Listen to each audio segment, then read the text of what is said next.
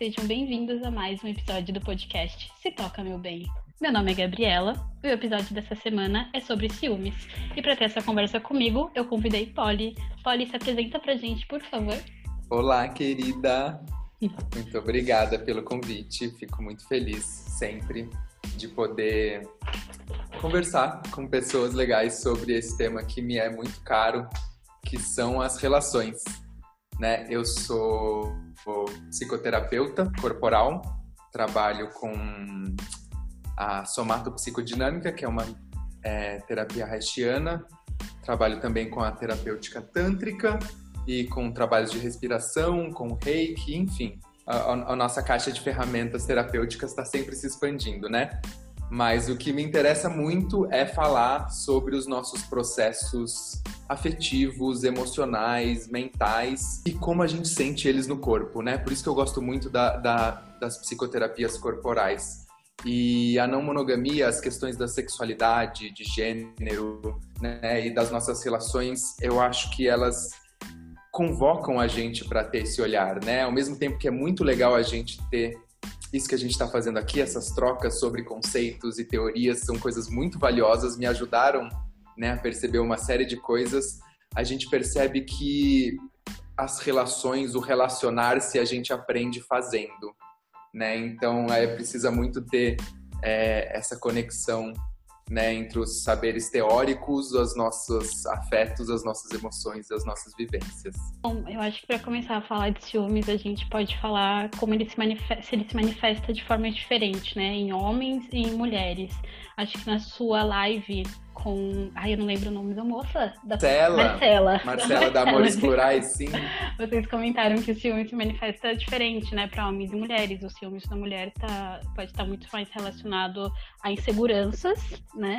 Eu, eu me identifico até um pouco com essa explicação de que quando eu sinto ciúmes eu percebo que é uma insegurança, alguma coisa, e no homem tem muito mais a ver com a possessividade, né? Não que na mulher não tenha também, no, no geral, os ciúmes têm a ver com a possessividade. E eu queria que você falasse um pouco se tem diferença, se você vê alguma diferença nessa manifestação de ciúmes em homens e, em mulheres.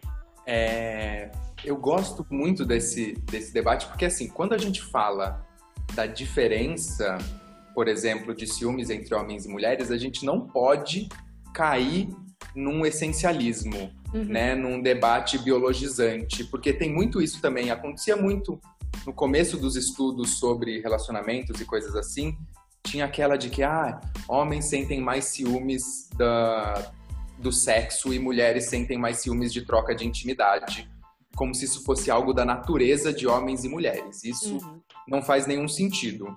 Né? Isso, e, agora, se a gente está falando de uma estrutura de relações monogâmica, né, portanto, é, patriarcal, portanto, cis heteronormativa, né, a gente está falando de uma estrutura que premia os homens cis hetero brancos, especialmente. Então, é isso que você falou. Quando a gente vê é, nas pessoas no geral, né, especialmente nas relações, né, digamos, entre aspas, padrão, quando acontece os ciúmes, é, da parte do homem, tende a estar muito mais ligada a uma sensação de posse e de controle. E das mulheres tem essa é, que pode ser insegurança, é, porque, enfim, todas as questões da nossa sociedade, a, padrões de beleza e essa ideia de que você vai trocar alguém, né? Uhum. É, mas também está muito ligada à desconfiança, né? Às vezes a, a mulher pode até ter uma, um, uma autoconfiança, né, uma autoestima boa, e só que a desconfiança do parceiro é algo que gera os ciúmes e aí a monogamia vai colocar isso inclusive como como um fator de, de controle, né? Você deve controlar o seu parceiro. E, e é muito doido, porque assim, se você for pensar na estrutura monogâmica, que premia os homens cis hétero branco, controlar essa pessoa que está no poder parece fazer sentido. Só que não faz nenhum sentido. O que a gente precisa é repensar essa estrutura e né, redistribuir, recriar essas dinâmicas onde esse privilégio, né, esse, essa simetria, esse poder nas relações vá se diminuindo. Né? Não é que a gente vai conseguir negar e acabar com todas as assimetrias das relações, só decidindo né, criar dinâmicas de relacionamentos não monogâmicas. Mas ela convida a gente a pensar sobre essas coisas, né? Porque o ciúmes, ele também parte muito dessa de, ah, se eu tô abrindo mão de alguma coisa, né? Se eu tô sacrificando alguma coisa, é o mínimo que eu espero é que você esteja sacrificando também. Uhum. Né? Ao invés da gente falar sobre acordos em que as pessoas não sacrifiquem né, as suas identidades, as suas individualidades, as suas subjetividades, a gente fica nesse jogo de soma zero. Tá, eu sacrifico 10 pontos, mas você tem que sacrificar exatamente os 10 pontos também. Eu vou te cobrar aqui, vou botar na lousa da contagem de pontos. Sim, e as pessoas sempre colocam isso como uma prova de amor, né? Tipo, ah, pra, um relacionamento você tem que ceder, você tem que abrir mão. E não é sobre isso, né? Mas é exatamente o que as pessoas fazem. Elas abrem mão da individualidade delas para aquele relacionamento. Então, tipo, ai, sei lá, a menina às vezes nem gosta de ir no estádio, mas o namorado gosta de ir no estádio, então eu vou ceder um, um dia que eu podia estar tá fazendo qualquer coisa da minha vida que eu gosto para ir no estádio, porque o fulano gosta. E é sempre esse marcador, né? E você falou do, do controle. E aí, quando os filmes também, esse controle faz com que as pessoas achem que valide algumas coisas, tipo, sei lá, olhar celular, é, achar que fulano tem que passar as senhas, e essas coisas são sempre colocadas como um, um, lugar de confiança, né? A confiança é você ter acesso, a, é você invadir, invadir, a privacidade do outro, né? E é totalmente o contrário, tipo, ter acesso ao celular do outro não é necessário, não é um, um, um marcador de confiança, é um marcador de desconfiança, na verdade, né? Sim, de controle, né? Uhum. É, é curioso isso que você falou, porque tem. É por isso que é importante, quando a gente fala de não monogamia, a gente entender que o nosso objetivo não é criar uma lista de regras do que é exatamente certo, do que é exatamente errado. Porque é, isso que você falou é uma coisa muito clara. Quando eu comecei a estudar, ou enfim, a pensar sobre essas questões, eu tinha muito claro isso na minha mente, né? Meu celular é seu, meu celular é meu, seu celular é seu e a gente tem as nossas privacidades respeitadas. Isso é muito, muito, muito válido, respeitar a privacidade das pessoas. Agora, hoje em dia, todas as pessoas com quem eu me relaciono, todas as pessoas do meu círculo próximo, né, afetos de qualquer tipo, têm a senha do meu celular. E tá tudo bem, né? Porque, de novo, aí a dinâmica da relação já é outra. Que aí eu, eu, sei, inclusive, que se você quiser ir lá e botar uma música, enfim, né? Se tiver qualquer outra necessidade, você pode ir lá. E se eu ver uma pessoa mexendo no meu celular, a minha primeira resposta não vai ser, epa, o que, que você tá mexendo aí? O que, que você tá fazendo? Sabe? Mas aí é porque, de novo, aí é a segunda página, quando a gente começa a complexificar as dinâmicas que a gente está criando queria comentar que, bom, atualmente eu estou em uma relação não monogâmica, né? Mas as duas últimas, as duas outras relações que eu tive eram relações monogâmicas e me cobravam ciúmes. Eu lembro que quando eu, meu primeiro namorado eu tinha 16 e ele tinha uns 18 anos, então ele podia ir pra balada e tudo mais, eu não podia. E às vezes ele ia e ele falava, tipo, nossa, mas você não acha ruim, porque eu saio e você não fala nada. Eu só falava, tipo, avisa quando você chegar em casa. E era, e era muito cobrado isso nas duas relações. E as pessoas falavam, tipo, que eu era relaxada e que eu não ligava para elas. E eu sempre ficava com, essa, com isso na cabeça, só que eu não tinha conhecimento e ferramentas para entender o que que era. Mas para mim sempre foi meio estranho esse lugar de, tipo, ai, se eu gosto de você, eu tenho que te cobrar, eu tenho que te vigiar. Para mim nunca fez sentido. E na monogamia passou. Eu passei, depois que eu comecei a, a pesquisar, entender é, essa estrutura monogâmica, eu passei a entender essas cobranças. Mas é uma coisa que, que me gera um incômodo assim, nesses filmes há algum tempo já. Eu só não tinha ferramentas para entender isso. Muito legal você compartilhar essa história, porque eu lembro que uma das, um dos primeiros casos que eu trouxe para minha terapia, quando eu comecei a fazer terapia com 16, 17 anos, foi justamente isso. Nossa, a pessoa com quem eu me relaciono é, cobra, ou enfim, não sinto ciúmes. O que, que é isso que está acontecendo? Todo mundo sente, as pessoas me cobram e falam que eu sou menos e que eu estou sentindo errado. E aí foram assim, meses, para não dizer anos, talvez, para entender que isso não era uma patologia, que eu não estava doente das minhas emoções, que o meu sentimento não era menos por causa disso. E aí, de novo, complexificando os debates, conseguindo olhar melhor para mim, eu consegui entender. Porque é isso, o ciúmes, ele é uma palavra muito simples, é uma palavra muito pobre para descrever uma série de sentimentos muito complexos que a gente pode ter. Então, por um tempo, eu falei, ah, eu não sinto ciúmes, eu não, né, não sei, não é, ou enfim, não sinto quase nunca. E aí, quando eu fui entender e complexificar, eu percebi que o meu ciúme se manifesta de maneiras diferentes em relações diferentes. Né? Realmente, isso de estar com uma pessoa, porque a gente tem uma relação, não é algo que, que, que me afeta no geral, raramente. Mas, assim, esse sentimento de, nossa, queria estar presente, sabe? De ver as pessoas e de falar, nossa, meio. Como é que é? O FOMO, né? O Fear of Missing Out, o medo de estar perdendo alguma coisa. E aí a gente começa a entender, pô, eu percebi que eu tenho ciúmes nas minhas amizades. Eu percebi que o ciúme se manifestava mais nas minhas amizades do que nas minhas relações, né, afetivos sexuais. Então eu acho muito legal a gente que é uma coisa que o pessoal da não monogamia já debate há algum tempo, né? Que é pegar os ciúmes e destrinchar. Hum. Da onde ele tá vindo? Por que, que ele é? É insegurança? É desconfiança da outra pessoa? Né? Casais que estão abrindo a relação às vezes têm é, inveja e acham que é ciúmes. Porque, pô, a outra pessoa já está vivendo coisas que eu gostaria de estar vivendo. Ela já teve um date, dois dates, eu não tenho ninguém. E aí, quando a pessoa consegue alguém e começa a criar essa dinâmica, o que era ciúmes desaparece. Então, calma. Será que era ciúmes mesmo? Uhum. Então, eu acho muito legal a gente. Isso, pegar os ciúmes e olhar ele como um guarda-chuva. Né? Que a monogamia pegou e abraçou tudo nesse, nesse sentimento, porque ele é fácil, ele é um sentimento que alimenta a dinâmica monogâmica. Uhum. Porque, ó, eu tô sentindo isso, agora lide com isso. Você é a minha relação, você é a minha pessoa, você tem que me salvar. Você que causou, você que se vire. Quando na verdade, se a gente pegar e abrir ele mais, permite a gente sentar e trocar muito mais ideias. Tipo, nossa, não sei por que, que eu tô sentindo isso. Não sei por que só com essa pessoa. Né? Inclusive a oportunidade da gente conversar sobre ele, que é uma coisa, de novo, que nas relações tradicionais a gente não faz. Não pode sentir ciúmes, e se sentir não pode comunicar, não pode sentir desejo por outras pessoas, se sentir não pode comunicar. E se sentir desejo por outro é porque a relação tá, tá no fim já, né? Se você tá se você gosta tanto do, da sua mulher ou do seu, do seu marido, namorado, por que você tá olhando para outras pessoas, né? Tem muita essa construção. E realmente é o que você falou, criou-se essa palavra e aí você joga a responsabilidade pro outro, você não se olha, não tenta se, se entender. E isso do relacionamento aberto é, é, é isso, né? Vira aquele placar, né? Tipo, fulano saiu com duas pessoas, eu tenho que sair com duas pessoas também. E também não é sobre isso, né? As, as relações livres também não, não deveriam ser sobre esse placar, sobre eu sair com mais pessoas do que o fulano, mas realmente o, esse, esse termo ciúme serve para alimentar, né? Tipo, ai. Ai, me perdi. Serve pra, pra alimentar não, é essa, essa, estrutura.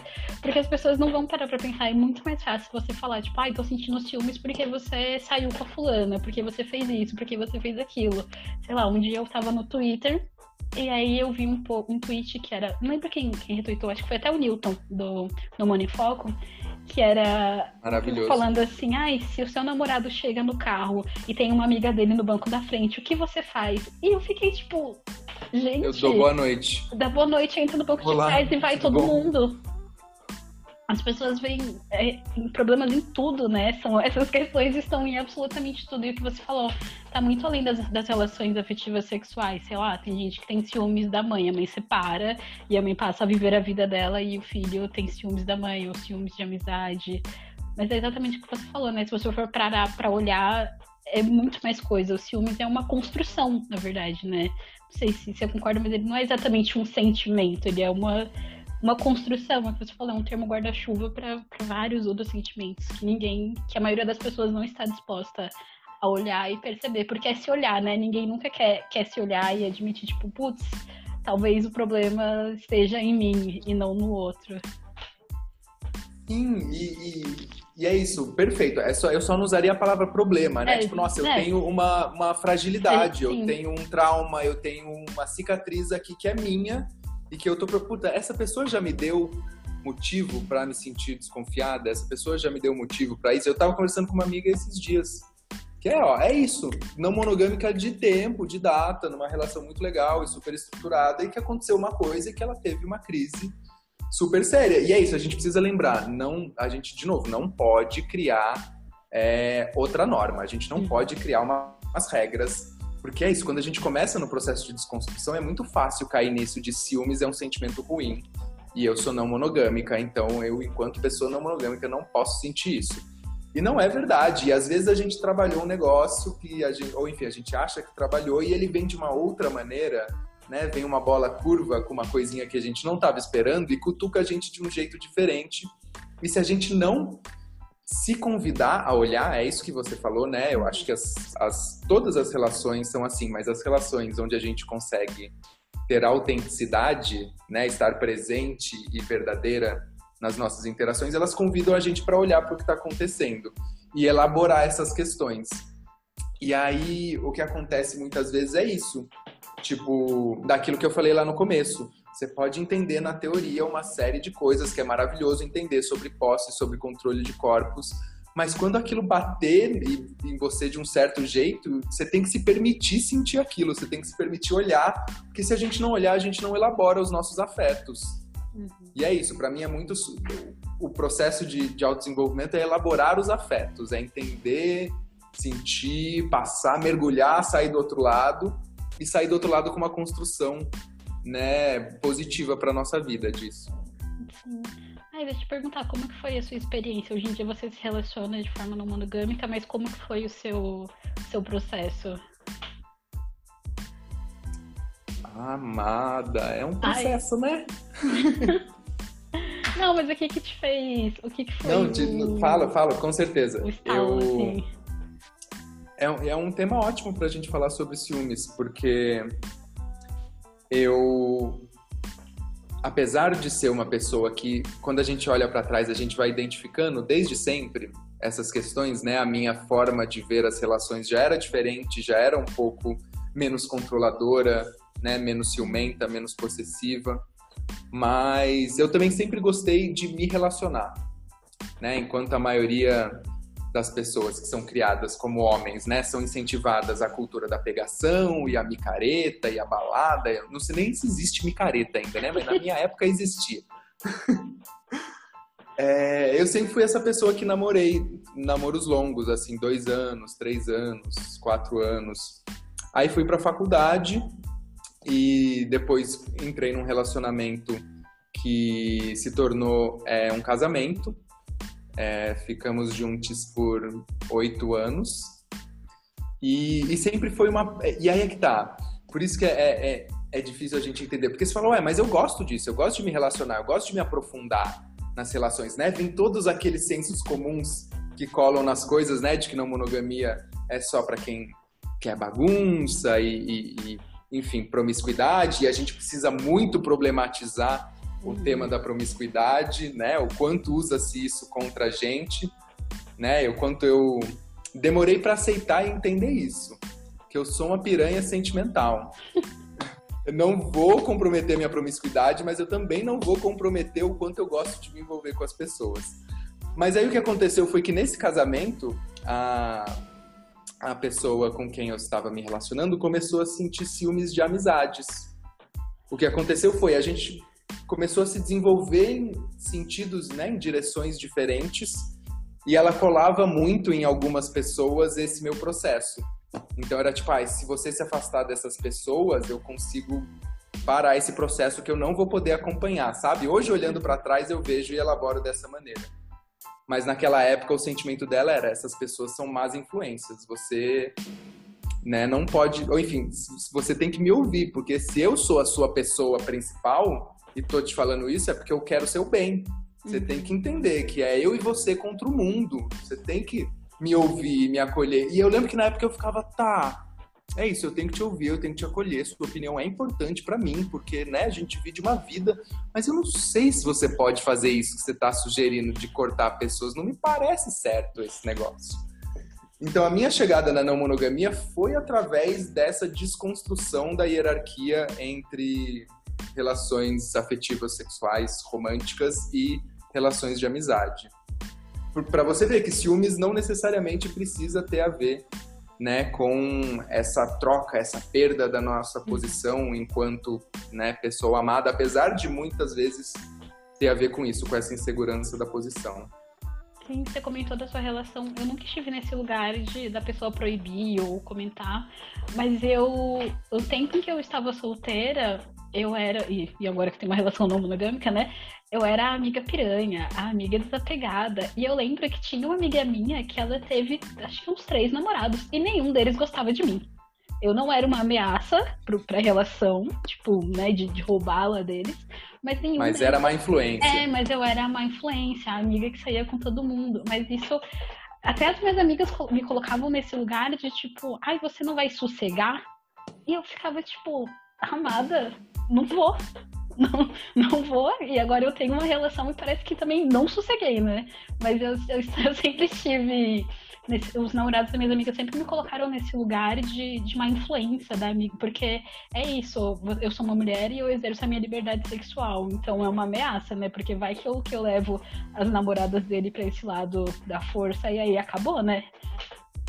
Então, uma coisa que lê, como você disse, né? A gente já sentia, a gente já pensava, já estava estranho, já estava errado, mas a gente não tinha ferramentas para elaborar essas coisas. E a não monogamia foi uma dessas ferramentas que me deu a capacidade de bancar as minhas decisões. Né? Tipo, se um namoradinho vier falar uma coisa dessa para mim hoje em dia, eu falo, é, pois é, não vou sossegar não. Mas, inclusive, a minha piranhagem é muito mais ética do que a solteirice de vocês. E se bobear, do que até os relacionamentos né? Uhum. Sérios, fechados, estáveis. A é nossa... aquele meme de tipo, relacionamento aberto? Não. Trair sua esposa? Com certeza. Pois é, então a gente para de perder medo desse julgamento de valor, porque inclusive a gente ganha né, esse estofamento interno para falar, não, é isso mesmo. Inclusive, que bom, inclusive quero ser contra essa estrutura que está aí, porque vocês não estão, né, percebendo, porque não é possível, né? Vocês não estão percebendo a, a estrutura de controle de corpos, o feminicídio, né, uhum. os abusos, a violência doméstica, toda essa questão que está muito ligado assim ao ciúme, está muito ligado a esse sentimento de posse e de controle, né, dos homens cis sobre as suas mulheres e que leva a isso, né? Tipo, o relacionamento acabou há anos, seis anos, dez anos e a pessoa ainda se sente no direito, né, de exercer o controle e o poder, né, sobre aquela vida, sobre aquele corpo. Então, assim, é isso. Tipo, não só é, não só estamos fazendo isso, não só não vamos sossegar, como a gente quer não sossegar a sociedade. Vocês é que estão sossegados, vocês estão acomodadas com isso. Por que, que vocês estão achando isso normal? Sim, é tipo aqueles papos, as pessoas têm ciúmes de ex, sei lá. Ai, fulana terminou, vamos supor, sua amiga terminou com o namorado. Eu não posso beijar o namorado dela porque já foi namorado. Eu já tive eu já tive briga com. Já terminei a amizade por isso. Tipo, uma, uma, amiga minha tava saindo com carinha e aí eu fui pra balada no final de semana e fiquei com esse carinha. E aí acabou, tipo, foi o fim dos tempos. E eu fiquei, tipo, amada, era só você continuar ficando, ficando com ele e tudo mais. Mas esse lance de, tipo, de ciúmes do ex.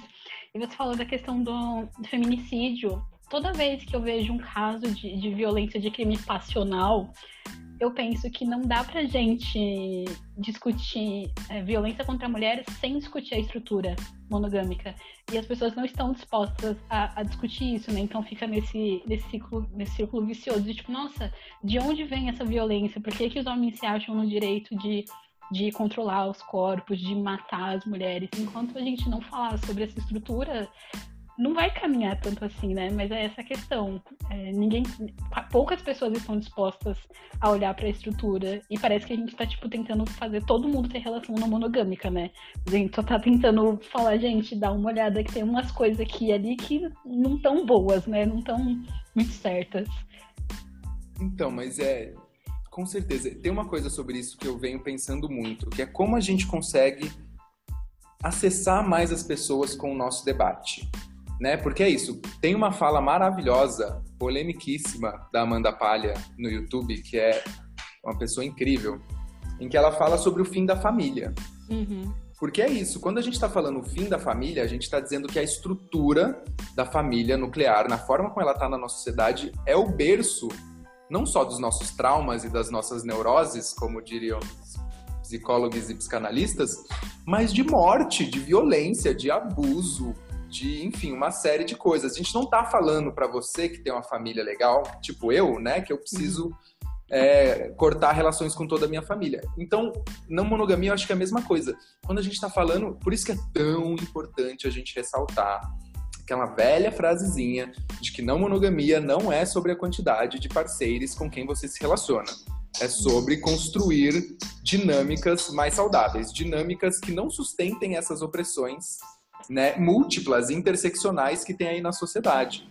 Porque aí a gente consegue, aí eu né, amo inclusive usar o argumento de que existem pessoas não monogâmicas e assexuais. Uhum.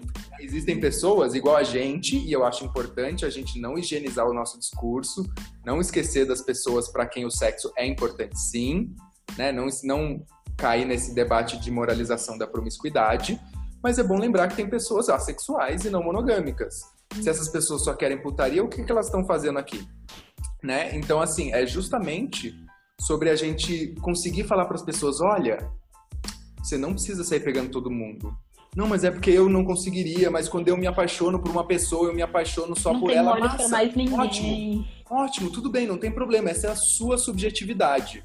Mas o quanto que esse seu só olhar para uma pessoa não te está colocando numa posição vulnerável? Né? O quanto que esse, ah, eu só tenho olhares para uma pessoa não está colocando uma centralidade nessa relação que te isola das redes de apoio, que é a questão né, da família nuclear e do capitalismo nos isolando em bolhas individualistas, né? Então eu acho que é muito legal a gente conseguir chegar para as pessoas nesse debate, de, tipo, olha, pode continuar, você e podem continuar ficando só entre vocês, mas vamos conversar sobre as dinâmicas que vocês estão criando, para além de monogamia e não monogamia, vamos conversar sobre as dinâmicas, vamos conversar sobre isso. Se um dia alguém quiser ir no show e o outro não quiser ir no show, como é que vocês vão resolver isso? Aquele uhum. exemplo que você usou que é bem básico, mas é bem real. Que é um quer ir na balada, o outro não gosta da balada, o outro quer ir no show, o outro quer futebol. E aí tem aquela, né? Cuidado que silêncio que uma das metades da entidade casal tá decidindo quem vai sacrificar a sua individualidade pelo rolê da outra pessoa. É isso, ficar com outras pessoas não é central, né? Mas inclusive se acontecer, como que vocês vão resolver isso? né? Porque a monogamia, inclusive, coloca muito. Esse é o ponto central, a traição. Uhum. Né? É o quebrador de acordos, é a gota d'água. Mas primeiro de tudo que cada pessoa coloca a traição em um ponto. Sim. Né? Para um é o flerte, para outro é andar de mão dada, para outro pra é sair. Pra mim é série. Se eu tô vendo a série com você e você vai ver contra a pessoa. Pronto, Netflix Acabou. dá ruim em relacionamento. e a outra é que é isso, que no fundo a monogamia também, e de novo, né, é, se, se, reorganiza, porque é isso, o, o que a gente conhece de casais em que há um caso de uma pessoa ficar com alguém fora do acordo da relação, e ainda assim as pessoas conversarem sobre isso, tem um monte, mas o que acontece é, não vamos contar para as pessoas que houve esse caso, uhum. porque aí vai manchar a nossa relação, vamos resolver isso aqui internamente. Ao invés da gente já ter esses acordos mais é, claros e acordados. É isso. A Marcela, inclusive, né, puxou um estudo lá, do, se não me engano, de 2015 da USP, super recente, com taxas de, de, de adultério nos casamentos de, sei lá, 90% dos homens e 70% das mulheres. Né? Tipo, é entender primeiro de tudo, é entender o que isso significa pra gente no momento, se isso faz sentido pra gente e depois, uma coisa que eu acho muito legal e que funcionou para mim é isso: entender a história da monogamia, entender essa estrutura, entender como ela foi criada, entender por que, que ela está aqui, entender que a lei do divórcio, o Brasil foi um dos últimos países a assinar a lei do divórcio em 1970 e pouco, ou 80 e pouco, se eu não me engano. Então, entender o quanto as estruturas de controle da nossa sociedade, que é uma sociedade branca, racista, misógina, né, super homofóbica e transfóbica, como que a gente quer se encaixar né, nessa estrutura que nunca foi uma estrutura nossa, uhum. né? Que nunca fez sentido pra gente. Né? A gente... É, é, é isso, eu, eu, gosto de falar que a, a norma, né, a, a estrutura hegemônica, ela fica jogando migalhas com a gente. Né? Ela fica dando um pedacinho de coisa aqui para você se sentir, ela fica te dando essa, essa, esse sonho do bilhete premiado da loteria. Um dia você também pode ser é, a princesa dessa relação mágica. Mas para você ser princesa, né, tem um monte de vassalos lá atrás, né? Acho que foi, se não me engano, foi Nana que falou isso num, numa live maravilhosa. É isso, a gente não quer o ticket, a gente não quer o bilhete premiado do Willy Wonka da princesa. A gente quer acabar com os tickets premiados, a gente quer criar estruturas que façam mais sentido para todo mundo. É esse comentário assim de, de não ter. Quando eu estou com alguém, eu não tenho olhos para mais ninguém. E as pessoas nem param pra pensar de onde vem isso, né? Porque, sei lá, não, não, não desliga, não vira uma chavinha na cabeça de ninguém que quando você começa a namorar, você não tem olhos para mais ninguém. Você pode, sei lá, não ter vontade. Mas você vai olhar outras pessoas, você vai continuar achando pessoas bonitas e eventualmente você pode sentir desejo de se relacionar com outras pessoas. Mas é uma fase muito sei lá, eu já ouvi muito quando eu falo que eu tenho uma relação no monogâmica, que tipo, ai, mas eu não conseguiria, porque quando eu tô com uma pessoa, eu quero estar só com essa pessoa, e eu não tenho tempo para ter outras relações. Essa do tempo é, incrível, né? Que parece que as pessoas namoram e elas só fazem isso da vida delas. Mas enfim. E que a nossa semana tem 40 dias, né? Exatamente, a gente, a gente usa todos para sair cada dia com um afeto. Mas esse dia. Mas é isso, até. Não, não eu só desculpa. ia falar dessa questão de, tipo, as pessoas não param nem pra pensar nisso. Tipo, sei lá, você não deixa de sentir desejo por outras pessoas porque você tá namorando ou porque você tá casado. Você só, só, sei lá, guarda aquilo pra você, mas tá acontecendo. Eu, é isso, eu tenho tentado achar jeitos de alcançar as pessoas. Quando eu ouço uma coisa dessa, por exemplo, que eu vejo que muita gente, seja pelo que for, né, por construção social, de ter aprendido a colocar atenção nessa, nessa energia de nova relação que está acontecendo, seja pelo que for. A pessoa me diz: olha, quando eu gosto de alguém, eu realmente não consigo nem pensar em outras pessoas, é um negócio muito doido, não sei o quê. Tá, beleza, você pode olhar para isso, você pode desconstruir isso com o tempo, mas olhando aqui, né, num, de um ponto de vista filosófico, né? Beleza, você se apaixona por uma pessoa e você doa toda a sua energia para ela. E daqui a 10 anos, 20 anos, 30 anos, 50 anos? Né? Se você quer estar com essa pessoa o tempo todo, se você quer construir uma relação de longo prazo, por que você precisa de uma regra restritiva de controle de comportamento sobre o corpo dela? Uhum. Né? Se você confia nela, se você, se você não quer isso, primeiro, para que você precisa dessa regra para você? Eu nem, eu nem quero ficar com outras pessoas, você não precisa me controlar. E aí, se você confia na outra pessoa, se você está colocando né, é, essa vontade, esse desejo, por que, que você precisa controlá-la? Eu acho que a não monogamia traz muito essa reflexão de por que, que a gente está na relação. Essa relação faz sentido nesse momento, né? De refazer os acordos a todo momento. Uhum. Isso, se vocês estão, tipo, nossa, super, né? Entrelaçados num amor louco e numa paixão que não tem olhos para ninguém. E quando isso começar a mudar, como é que vocês vão interagir com isso? Né? Ou a gente vai fingir que isso não acontece, que a paixão vai durar para sempre né? Porque é muito isso. Os acordos da monogamia parecem que são claros para todo mundo, porque parecem que todo mundo sabe, né? A escadinha dos relacionamentos parece que tá dada. É uma caixinha, né? Que quando você começa a namorar, você recebe aquela caixinha com os, o passo a passo, e aí você vai seguindo sem questionar, você só vai até chegar no, no casamento. Só que na real é isso, esse acordo inconsciente, né? Esse acordo tácito, esse acordo não falado, ele é diferente para cada pessoa. Assim como para mim, traição vai ser você abraçar uma outra pessoa, para outra vai ser só quando tiver penetração, para outra beijo é mais traição do que sexo, enfim, né? Essas coisas nunca estão dadas e a gente antes de conversar, por isso que eu falo, não monogamia é para todo mundo. Você quer se relacionar com exclusividade sexual? Ótimo, pode continuar. A gente não quer converter ninguém. Mas vem aqui, vamos trocar uma ideia. Vamos trocar ideia sobre esses acordos, porque você acha que está falando da mesma coisa quando você fala namoro, e a pessoa com quem você se relaciona fala namoro, vocês podem achar que é a mesma coisa, mas se não sentar para trocar ideia, não estão falando da mesma coisa. Sim, exatamente. E que a monogamia é um sistema, né? E a exclusividade é outra coisa. Porque tem isso também, né? São coisas são coisas distintas, né? Que as pessoas também não param para pensar nisso, que a, estrutura monogâmica e aí dentro dela tem esse esquema de exclusividade, mas exatamente isso, tipo, acho que do meu círculo social, tipo, só eu tenho relação não monogâmica. Todas as minhas amigas estão nessa, tipo, de namoros super longos, e aí o plano é, tipo, ai, terminar a faculdade e casar e morar junto, e todo o, aquele jogo da vida, né? E é muito, é muito curioso, porque, sei lá, vamos falar, os debates na internet todos são, são todos muito rasos. Mas as pessoas adoram falar que, tipo, ai, é, tem que desconstruir essa ideia de princesa e disso e daquilo. Só que para desconstruir certos pensamentos que as pessoas falam, é preciso olhar a, a forma que a gente se relaciona. E aí é o que eu tinha falado da questão da, da violência. Enquanto a gente não olhar para certos pontos, não vai, não vai caminhar.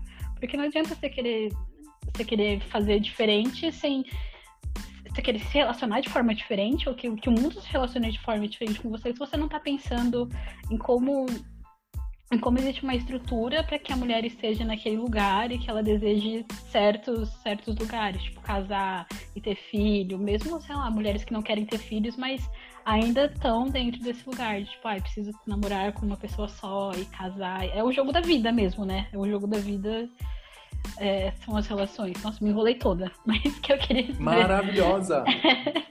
Era isso, que as pessoas tão, falam muitas coisas na internet, tipo, é uma, uma, suposta militância, eu não gosto nem de usar a palavra militância, eu acho que uma fada morre toda vez que a gente usa a palavra militância para falar de certas coisas na internet. Mas, sei lá, chega 8 de março e todo mundo quer falar muito e reivindicar muitas coisas, mas não quer olhar para essa estrutura monogâmica, por exemplo, que é uma, uma grande manutenção do capitalismo e de todo o sistema que a gente está. Sim, com certeza. É... Por isso que é esse dilema da gente conversar sobre os nossos afetos, conversar sobre a nossa subjetividade, sobre onde a gente está nesse momento, né? O que, que a gente consegue bancar nas nossas relações nesse momento, né? Para também, porque eu, eu vejo o outro lado acontecer, as pessoas que, nossa, descobri a não monogamia e a não hierarquia e isso e aquilo e amanhã já quer aplicar tudo nas relações. A gente precisa respeitar o nosso passo uhum. e, e, as nossas etapas. Mas a gente também tem que entender que a gente precisa falar de estrutura. Porque é aquilo, se a gente não falar de estrutura, se a gente falar só da existência no vácuo, né, do sentimento como controle de corpos, a gente cai né, no, no, no, no a gente pode cair né, no perigo de colocar na mesma na mesma caixinha né, uma relação interracial, por exemplo, entre um homem uhum. cis branco e uma relação é, e uma mulher cis preta e achar que os sentimentos deles são as mesmas coisas, quando absolutamente não são. Eles é. vão ser atravessados por questões completamente diferentes. E aí, se a gente não tirar do vácuo e trazer para a realidade, a gente cai nesses ciúmes é ruim. Então você tá agindo errado. E aí vem, nossa, vão caçar minha carteirinha de não monogamia, porque eu tô sentindo ciúmes, eu já tô nesse processo há tanto tempo, eu não deveria estar tá sentindo isso. Sim, Quando na verdade é isso. Esse exemplo que você colocou é o meu caso. Eu me relaciono com um homem hétero, branco, cis, todos os. E, e ele já se relaciona, tem relação no monogâmica há muito tempo já. Quando a gente se conheceu, ele já tinha uma relação. E aí, quando a gente começou a namorar, eu colocava, ele, eu colocava várias coisas para ele, tipo, aí, na teoria é isso, isso, isso, isso, mas eu sou uma mulher negra e eu sinto as coisas de forma diferente, as coisas me atravessam de formas diferentes. E foi um processo também, para mim, essa questão de aprender as coisas no meu tempo. De tipo, ai, não é porque eu estou me relacionando dessa forma que eu preciso. Não posso mais sentir ciúmes, não posso mais me sentir insegura, porque, porque parece que a gente vai dar três passos para trás, né? E aí vão perdendo pontos e vão revogar nossa carteirinha. Mas para mim foi um processo de entender que para mim as coisas são completamente diferentes do que é para ele, porque a gente ocupa lugares diferentes, somos vistos de formas diferentes. E para mim foi esse processo também de me entender entender como essa como esse tipo de relação funciona para mim.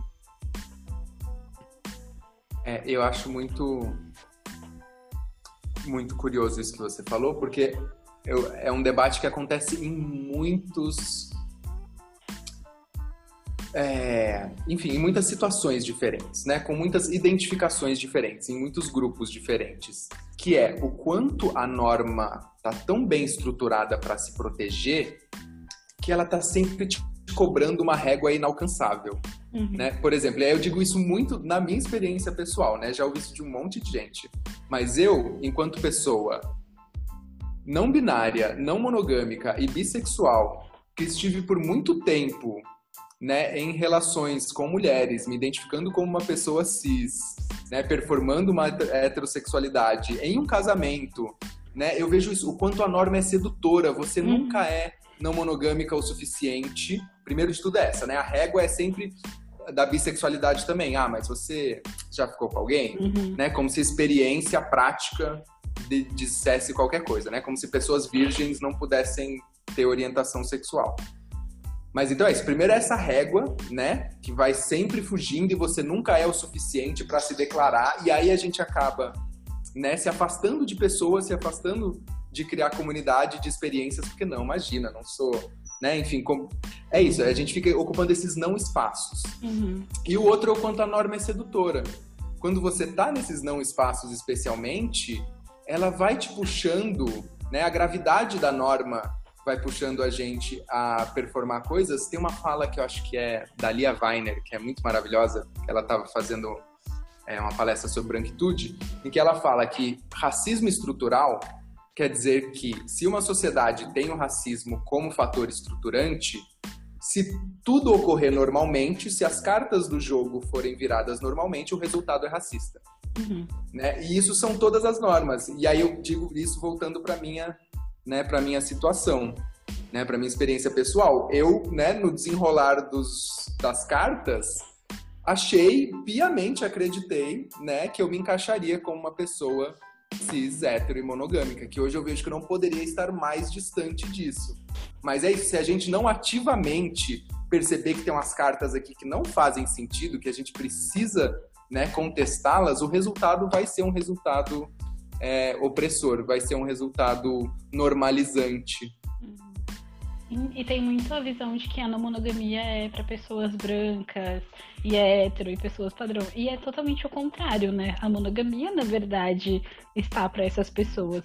Porque essa, o mundo está para quem é branco, cis, homem. E quando, quando surgiu o Namoro em Foco, por exemplo, foi para mim uma grande identificação. Foi assim, ó. Falei, nossa, agora eu estou. Agora eu tenho mais pessoas parecidas comigo, porque eu tinha muito esse problema também. Porque tudo que eu via sobre a monogamia vinha de pessoas brancas, de classe média e tudo mais. E eu ficava, tipo, e aí era o que você falou da régua. Eu ficava tipo, mas eu não me encaixo nisso aqui, porque essa pessoa fala Será que eu tô fazendo errado? É, Começa a vir na, um monte de... Na, na, teoria fazia até muito sentido, mas na prática era outra coisa, porque eu não sou essa pessoa branca, eu não ocupo esse lugar de padrão. Então, eu tive que aprender isso também, que tipo, não... O que não foi feito pra gente foi a monogamia. A não monogamia é muito mais ampla, né? É muito mais aberta às diferenças. Mas aí também das, depende das pessoas, né? Porque existem pessoas não que têm relações não monogâmicas e que continuam sendo pessoas com comportamentos ruins, né? Também não é um mundo de, de fantasia e, e arco-íris, né? Sim, mas é isso. As, os dois pontos que você trouxe que eu acho que são maravilhosos. Um é esse, é sempre importante a gente voltar umas casinhas, né? E lembrar que a estrutura, ou quem está nas posições de poder da estrutura, sempre acha um jeito de subverter as coisas ao seu favor, né? De distorcer. Então a gente precisa pontuar a quantidade de esquerdomacho, cis, branco, que vai usar o debate até a página 1 da não monogamia para justificar coisas desse tipo. Não, mas você não pode ter ciúmes. A gente está aqui construindo uma relação livre. Uhum. Você está querendo me controlar. Ou enfim, usa outros jeitos, né? estruturar acordos de uma certa forma que seja controladora. É... Mas a outra é isso, o quanto a monogamia é a estrutura colonizadora. Uhum. É, é, simples assim, a monogamia é a estrutura euro, eurocêntrica, branca, cis, hétero. A monogamia é, Raíssa, maravilhosa. Inclusive, quem não conhecê-la podem seguir. É, Raíssa Ares Green na live que a gente estava fazendo, falou isso e foi tipo, nossa. Ela colocou em palavras uma coisa que, que, que eu acho que muita gente sente, que é isso. Ah, ela fala, muita gente conta como descobriu a não monogamia, que estava numa relação ou não, e que foi abrir o processo. E ela fala, gente, eu descobri a não monogamia muito cedo, porque eu percebi que a monogamia não ia me assumir. Uhum. A monogamia não me dá espaço. Quando muito eu poderia ocupar o espaço de amante aquele bilhete do, do premiado nunca ia chegar para mim. Então é isso, não monogamia. Se a gente tá falando, né? E aí eu fico muito feliz de ver cada vez mais pessoas nesse debate falando de não monogamia política, uhum. né? Que no fundo pra gente que tá nesse debate parece redundante, né? Não monogamia ética, consensual e política. Se não for isso, nem é não monogamia. Mas enfim, é importante a gente pontuar esse debate porque existem muitas né, visões infelizmente, ainda liberais e individualistas desse debate. Mas se a gente está falando de não monogamia política, é isso, a gente está falando de construir redes de apoio, redes de sobrevivência, construir dinâmicas de relação que estejam atentas e que busquem diminuir as opressões estruturais que acontecem na nossa sociedade o tempo todo. Uhum. Né? Porque é isso, a gente não consegue negar as opressões estruturais, negar as assimetrias é, só com o nosso desejo. Mas se a gente não tiver consciente para quais cartas estão virando no jogo, a gente também não consegue influenciar esse resultado. Sim, sim.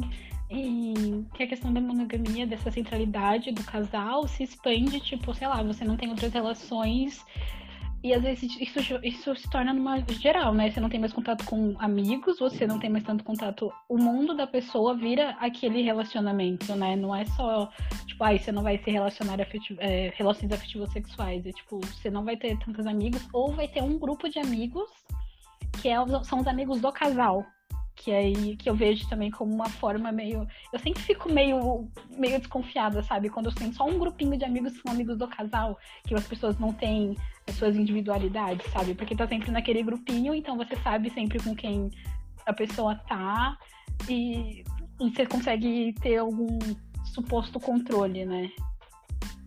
Sim nossa eu acho que é essencial a gente olhar é, e problematizar essas questões da entidade casal, né?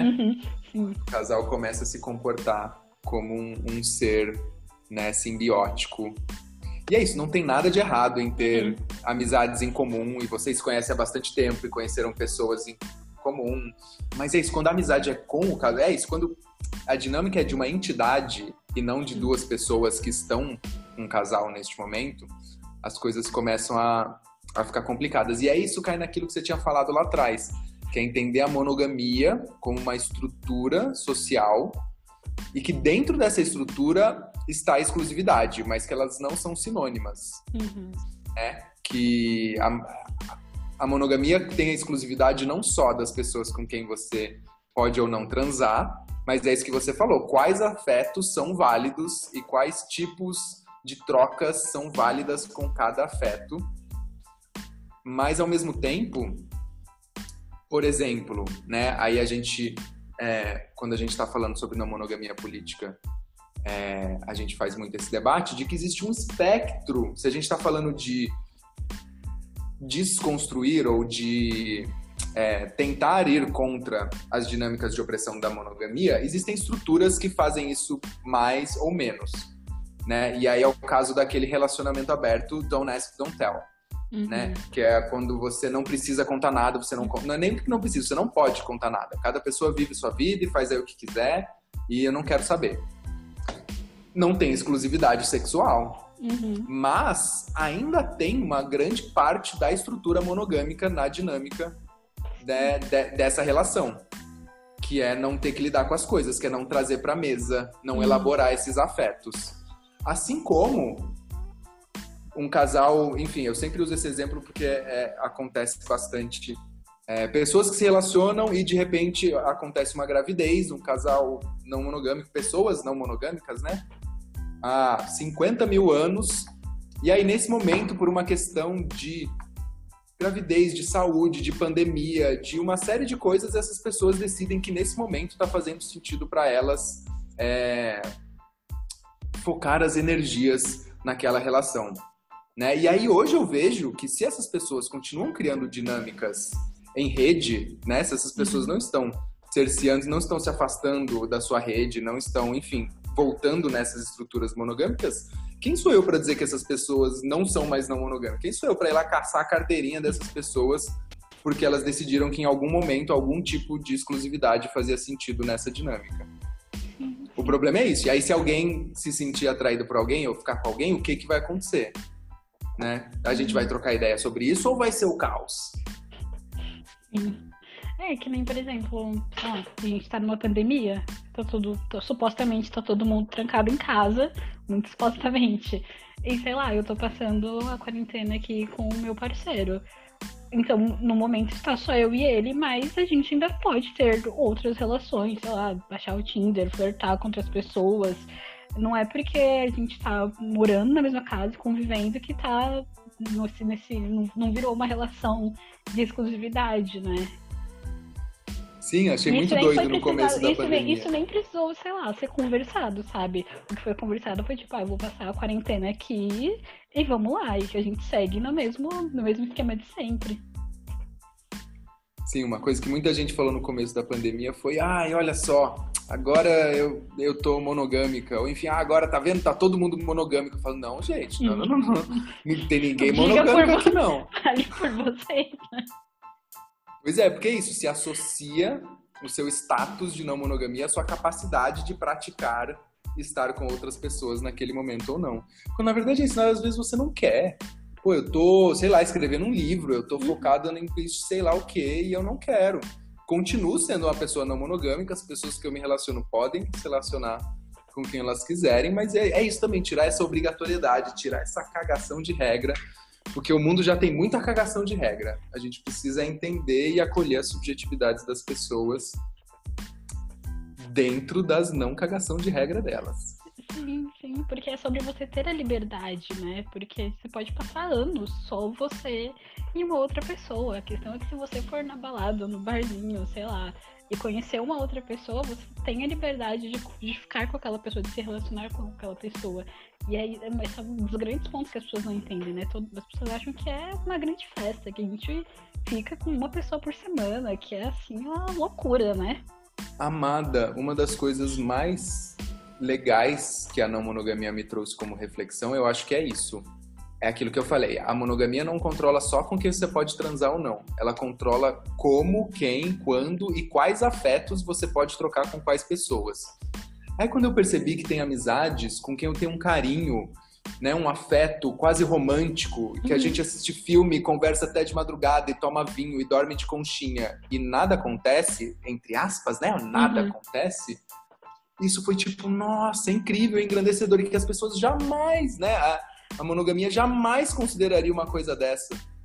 Sim, uma vez um amigo meu me ligou, assim, ai, porque eu tô ficando com uma menina que era minha amiga há seis anos e agora eu tô vendo ela de uma forma diferente. Eu falei, amigo, agora vocês transam. Ela continua sendo a mesma pessoa, só que agora vocês transam. Segue a vida, a amizade é a mesma, é a mesma pessoa. Porque é isso, se você tirar o sexo de muitos relacionamentos, o que, que sobra?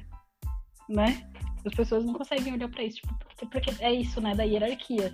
Porque amigo é uma coisa e, namorado é outra. Você não pode, não, não, nada, não pode se aproximar. Essas relações não podem ter nada de, de parecidas, né? Não pode beijar Exato. amigo, não pode. Amigo não pode nada, só pode com o seu namorado ou com o seu ficante, sei lá. Exato, porque é isso, tem uma cartilha muito, muito delimitada de quais trocas você pode com quais pessoas, né? Sim. E de novo, é claro que nós, né? Nós todos fomos é, ensinados e criados numa sociedade monogâmica, numa sociedade bombardeada né, de mídia e de cultura do amor romântico e do felizes para sempre. Então, assim, realmente, para a gente conseguir. É por isso que eu, eu falei lá no começo: a gente precisa conversar, a gente precisa ouvir outras pessoas, a gente precisa ler, mas a gente precisa ir dentro do que a gente consegue bancar, se colocando nas posições que a gente acredita que a gente quer né? Porque é isso. Se isso faz sentido para mim, né, enquanto pessoa, enquanto construção de sociedade, né, enquanto construção de relações, eu vou me colocar nessas, nesses lugares, né, mesmo que a, a sociedade me ensine o contrário. E aí, às vezes, vai ser estranho, vai ser dolorido. É, é, por exemplo, essa questão da amizade, né, de tipo, quando a gente consegue entender e, e separar essas coisas, é muito ótimo. Mas pode ser que realmente tem uma amizade que aquela história de ah, eu não quero confundir a nossa amizade. Eu acho que eu, eu também era super contra isso, mas é aquela história do, do celular, né? De que antes eu falava, ah, não, isso não tem nada a ver, a gente precisa aprender a desconstruir a nossa forma de demonstrar os afetos para as pessoas. E realmente eu acho isso muito maravilhoso. Mas assim como tem relações, né? Tipo, quando você, as pessoas vão abrir uma relação, é, é muito mais complexo do que pessoas que estão se propondo a construir uma relação do zero é, com essas coisas em mente. Né? Porque você não tem um histórico, você não tem as, é, as coisas que já aconteceram, as feridas do passado, as dinâmicas que já estão ali estruturadas. Então, às vezes, realmente, é, pode ser que numa certa amizade é, isso não faz sentido ou isso não vai ser bom, né? Não é que vai, pode transar com todo mundo agora que vai ser incrível e vai ser maravilhoso, né? Inclusive a gente tem que e, e essa é uma coisa muito complexa na não monogamia, a gente entender onde a gente está, o que que a gente consegue bancar nesse momento, nesse nosso processo. E aí quando a gente leva um tempão para tentar entender isso, tem o outro lado da outra pessoa também, né? Que a gente não não consegue saber não consegue controlar, mas por isso que a gente né, cai num, numa das coisas que, que eu acho mais legais da não monogamia, que é conversar pra caramba, ressignificar DRs, né, ressignificar é, isso, os ciúmes, que antes era uma coisa ruim e que ia gerar uma DR, que ia gerar uma treta, uhum. agora é só um sinal, é um alerta de uma coisa que eu tô sentindo e que vai gerar uma DR, mas que é, né, é só um, um uhum. debate, é só um, um, um, um realinhamento do que, que a gente está sentindo nesse momento e que aí, ao invés de gerar uma treta, vai gerar uma conversa super produtiva e super positiva, mesmo que ela não seja fácil. Uhum. Né? Não, não é dizer que todas as conversas vão ser simples e leves e maravilhosas. Mas é que até as conversas difíceis, quando a gente chega nelas com uma outra visão, elas pelo menos se tornam é, isso, um lugar onde a gente está vulnerável com a outra pessoa. Uhum. Né? A DR geralmente é uma pessoa que está vulnerável tentando expor para uma outra que está na defensiva, né? tentando se proteger. E aí a não monogamia não. A não, não monogamia, para mim, é esse convite a gente se relacionar de forma mais vulnerável. A falar, tipo, nossa, queria muito não estar tá sentindo isso, mas eu estou sentindo. Pô, eu já chego eu tivesse desconstruído ciúmes e tá me pegando de um jeito que eu não sei explicar. Vamos sentar e trocar ideia? Uhum. Sim. Eu gravei com a Simone, com a Simone Bispo. O primeiro episódio foi sobre não monogamia e ela falou exatamente a mesma coisa, da questão BR, que pra ela tinha, tipo, ressignificado, porque discutir a relação é conversar, é colocar. Mas é o que a gente tinha falado no começo, né? A maioria das, maioria das relações de exclusividade, a DR é esse lugar de, tipo, eu vou jogar vários problemas em cima de você, várias questões que são minhas, e você precisa dar uma solução, você precisa resolver. E não esse lugar Sim. de tipo de, nossa, por que, que eu tô sentindo isso? De onde que vem isso?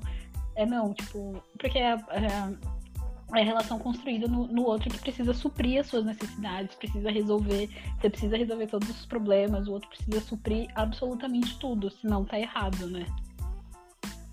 Sim, e aí, na prática, assim, é claro que vão ter DRs e DRs. Uhum. Né? Eu digo que na não monogamia, tudo que a gente conversa com a outra pessoa já é meio que uma DR. Né? Tudo que a gente vai falando sobre os nossos momentos, a nossa vida, nossos sentimentos, já é uma DR. Mas é claro que tem aqueles, aquelas conversas que ou são mais complexas, ou são mais delicadas, ou que a gente está se doendo mais. Né? E eu estava até conversando com, com uma amiga esses dias do quanto é importante a gente criar esses espaços. Né? Às vezes criar até uma. É... Bom, quando for possível, planejar. Ó, vamos comer antes, para ninguém estar tá com fome, para ninguém estar tá com sono, para ninguém né, tirar os tá fatores preparado. externos. E aí a gente senta e conversa. Mas às vezes é isso, às vezes é no calor do momento, né? E aí é outra coisa dos ciúmes, entender no corpo o que, como você identifica os ciúmes, porque para cada pessoa é diferente. Uhum. Para uma pessoa é um aperto no peito, para outra é um embrulho no estômago, para outra é baixa pressão, para outra dá uma suadeira na mão. Eu já ouvi um monte de coisas, porque o nosso corpo reage de maneiras diferentes. E aí identificar isso e, enfim, se é uma relação estabelecida, eu sempre gosto da, da palavra de segurança, né? Que é uma coisa que a cultura do BDSM ensina muito pra gente. Que aí a palavra de segurança do sentimento. Ó, quando eu te falar é, pudim de banana, ó, isso aqui é pudim de banana. Você já sabe que, opa, peraí. Então não importa se a gente tá no meio do carnaval, tem alguma coisa que doeu nessa pessoa que eu gosto. Então deixa eu parar aqui para uhum. ouvir com atenção para o que, que você está sentindo.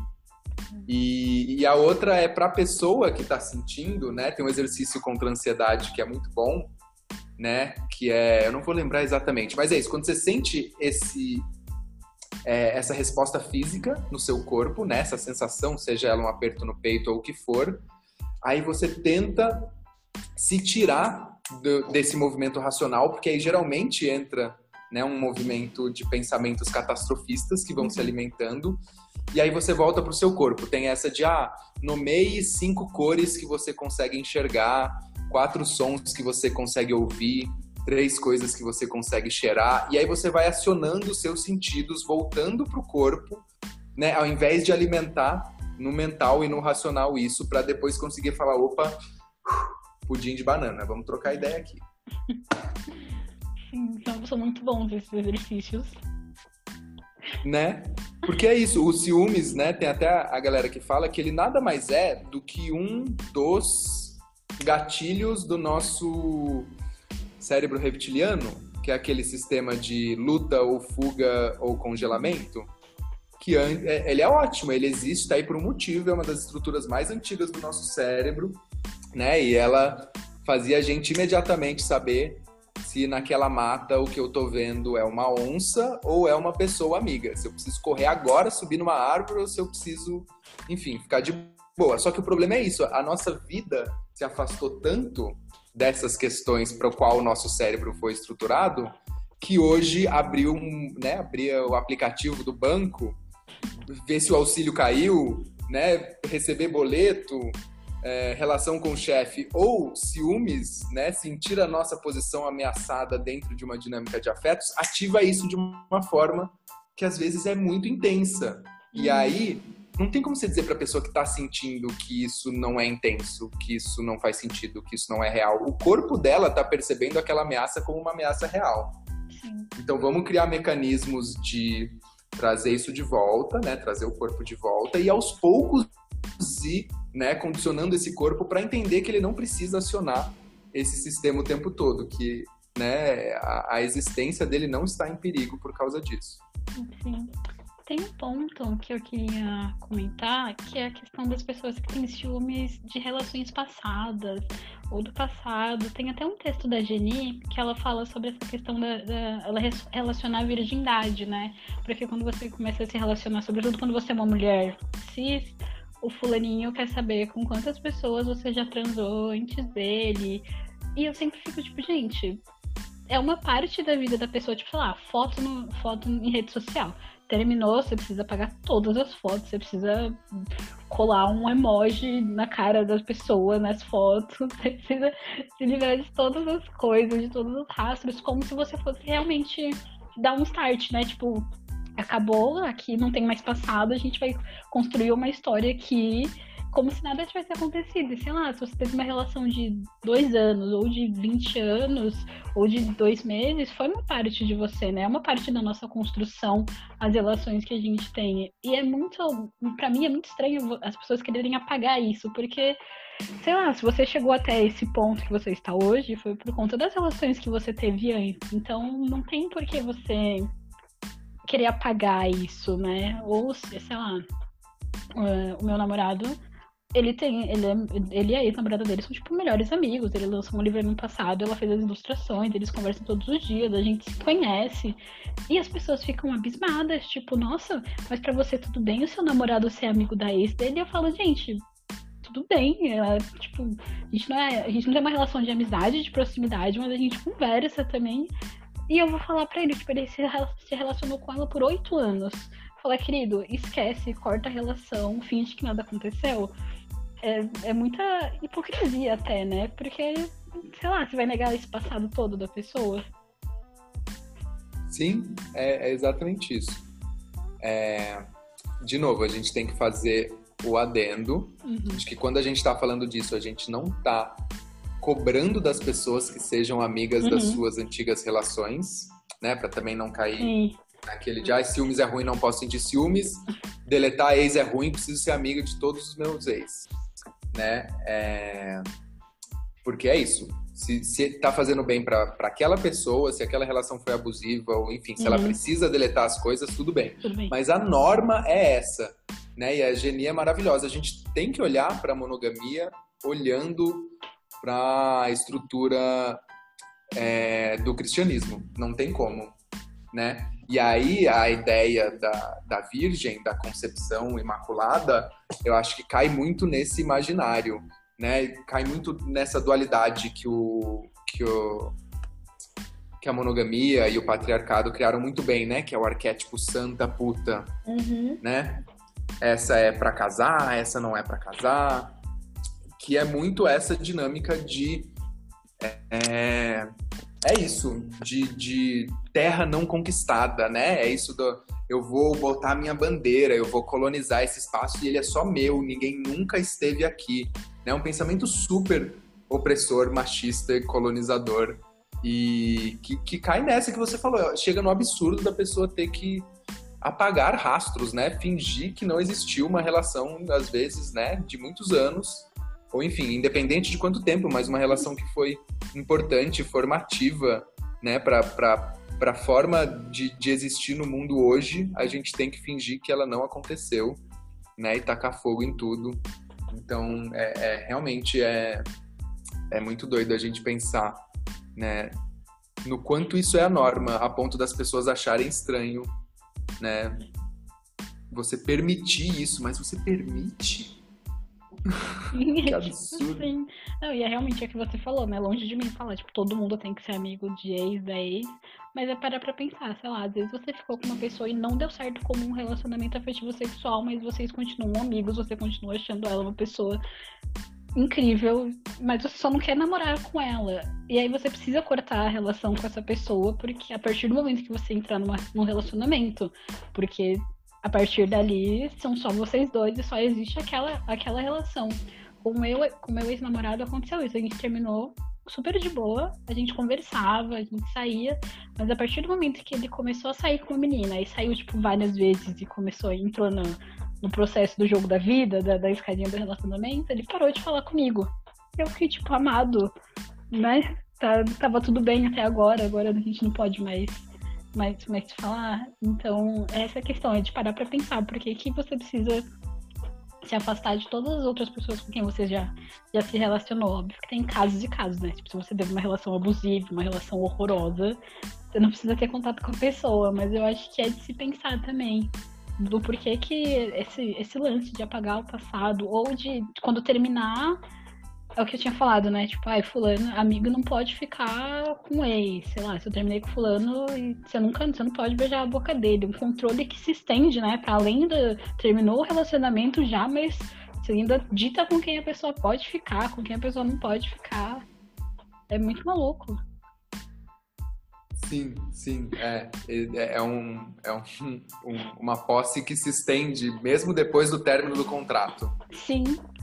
Sim Aquela pessoa está, está manchada para sempre. Sim. E, gente, é melhor que a pessoa fique depois que você terminou do que quando você estava namorando ainda, né?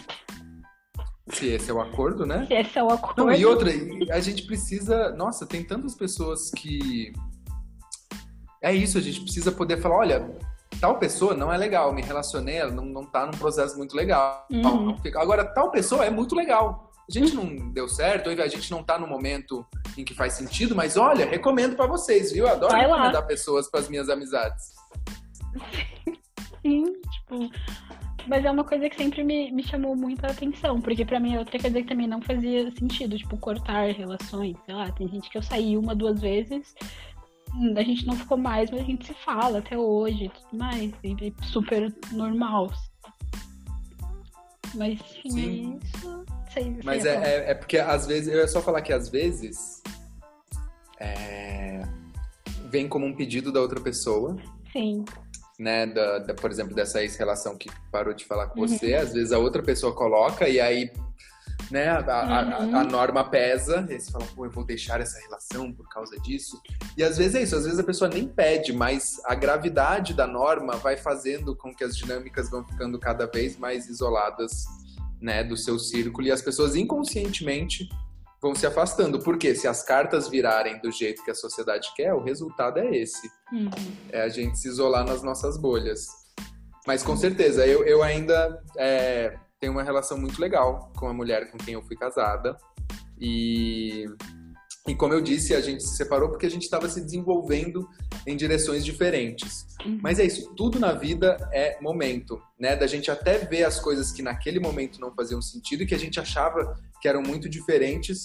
Hoje a gente já tem mais entendimento e mais proximidade. Não que por causa disso a gente vá voltar a ficar, né? Porque também não uhum. tem nada a ver, mas de coisas que você achava que era, nossa, discordâncias de personalidade, de coisas assim, nossa, isso acho que a gente nunca vai pensar igual. A vida é muito longa pra gente colocar esses nuncas e esses sempre. Sim, sim. Tem algum ponto que a gente não colocou que você queria falar, no geral, no contexto dos ciúmes? Que eu acho que. Quanto tempo, gente? Faz tempo? Faz pra uma gente já se encaminhar. Já. Nossa, pra gente já se encaminhar pra um, pra um fechamento. É bom que tem bastante material. É, não, acho que não. Deixa eu pensar. É... Eu acho que o. Hum, um resumo final, é, se eu tivesse que fazer aqui o TLDR da, da, da, nossa, da nossa conversa, seria das pessoas não culparem os ciúmes, né? não ligarem um julgamento de valor aos ciúmes, como se ele fosse uma coisa é, absolutamente ruim.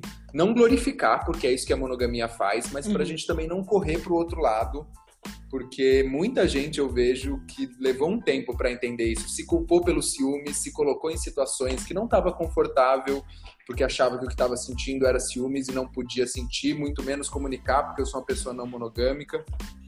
Então, assim, especialmente é, para mulheres que se relacionam com homens cis, branco, hétero. É, disso, de se respeitarem, de ouvirem, de se comunicarem, porque é isso, eu vejo muita muito controle disfarçado de, de lições não monogâmicas, né, para pessoas que ainda estão é, no começo desse processo, né? Então é isso, se, se ouçam, se escutem, respeitem o seu corpo, o seu momento e troca muita ideia. É isso.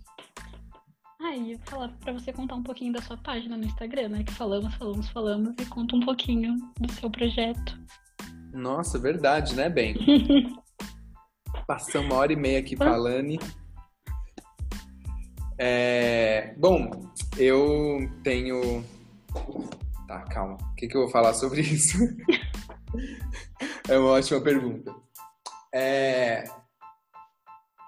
Eu comecei o meu processo, inclusive pessoal, né, de elaboração dos meus afetos através da... de entrar em contato com alguns debates, e a não monogamia foi um deles. E é isso, foi algo tão incrível descobrir é, pessoas falando sobre coisas que eu já refletia, coisas que eu já sentia, coisas que eu não sabia nomear e que me achava a pessoa mais estranha do mundo. Que eu falei, caramba, eu preciso que outras pessoas tenham acesso a isso também. Né? Eu lembro que na época eu olhei, tinham poucas páginas no Instagram ainda é, falando coisas básicas mesmo, porque é isso. Por exemplo, uma coisa é a gente falar sobre heterossexualidade compulsória uhum. num planeta que já tem aí, sei lá, 40 anos, 60 anos de, de movimento LGBT que ia mais. Outra coisa é a gente falar de não monogamia, né, numa sociedade mononormativa em que a monogamia inclusive é usada como moeda de troca, né, aquilo que a gente estava falando, né, as pessoas buscam a sua validação nas migalhas do sistema às vezes através da, da monogamia.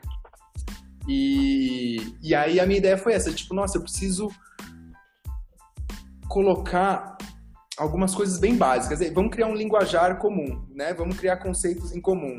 O que, que a gente fala quando a gente está falando de ciúmes? O que, que a gente fala quando a gente está falando de compersão? O que é compersão? O que são metamores? Então a página começou muito como esse espaço e eu estou muito feliz que agora ela se tornou justamente isso. Chega uma hora que a gente fala, massa, já é, fizemos o, o, trabalho de alinhamento. E agora como que a gente complexifica esse debate, né? Porque é isso, eu sentia muita falta de, nossa, o espaço para texto no Instagram é tão reduzido. Uhum. É, eu quero tratar tanto é, das transidentidades, das questões antirracistas, né? Complexificar as questões de sexualidade, gênero e de raça dentro da não monogamia, que tem muita coisa pra gente falar sobre isso, muito complexa. E eu ficava, tá, mas como que eu vou fazer isso no meio do Instagram? E aí, felizmente, agora a gente está com esse projeto de fazer uma live por semana para levantar um, algumas é, problematizações de um tema. E alguns dias depois a gente se encontra no Zoom para fazer uma roda de conversa que tem sido um espaço maravilhoso né? Se a não monogamia é tão plural, a gente ouvir outras pessoas é, tem sido, assim, as pessoas que estão ao meu lado se tornaram as minhas referências de não monogamia, sabe? Porque é isso, é com as vivências das pessoas que a gente vai crescendo e vai se conhecendo também. Arroba pessoas é, não mono, não ia, sei se eu falei em algum momento. Eu ia momento. falar isso agora. Arroba pessoas não mono no Instagram e tá no YouTube também. Criamos o canal é, essa semana. Criamos eu e as minhas múltiplas personalidades aqui na minha cabeça. Entendi. É que nem eu também, eu faço tudo. Exatamente. E temos também o Apoia-se, que eu criei essa semana, junto com o canal do YouTube, apoia.se barra pessoas não mono. Tem, enfim, um monte de materiais, um monte de lives, um monte de encontros que já rolaram por lá. E fiquem à vontade, pessoinhas, vai ser um prazer trocar ideia, me mandem mensagem no Instagram, venham no Zoom participar com a gente. É, é isso. É, é isso.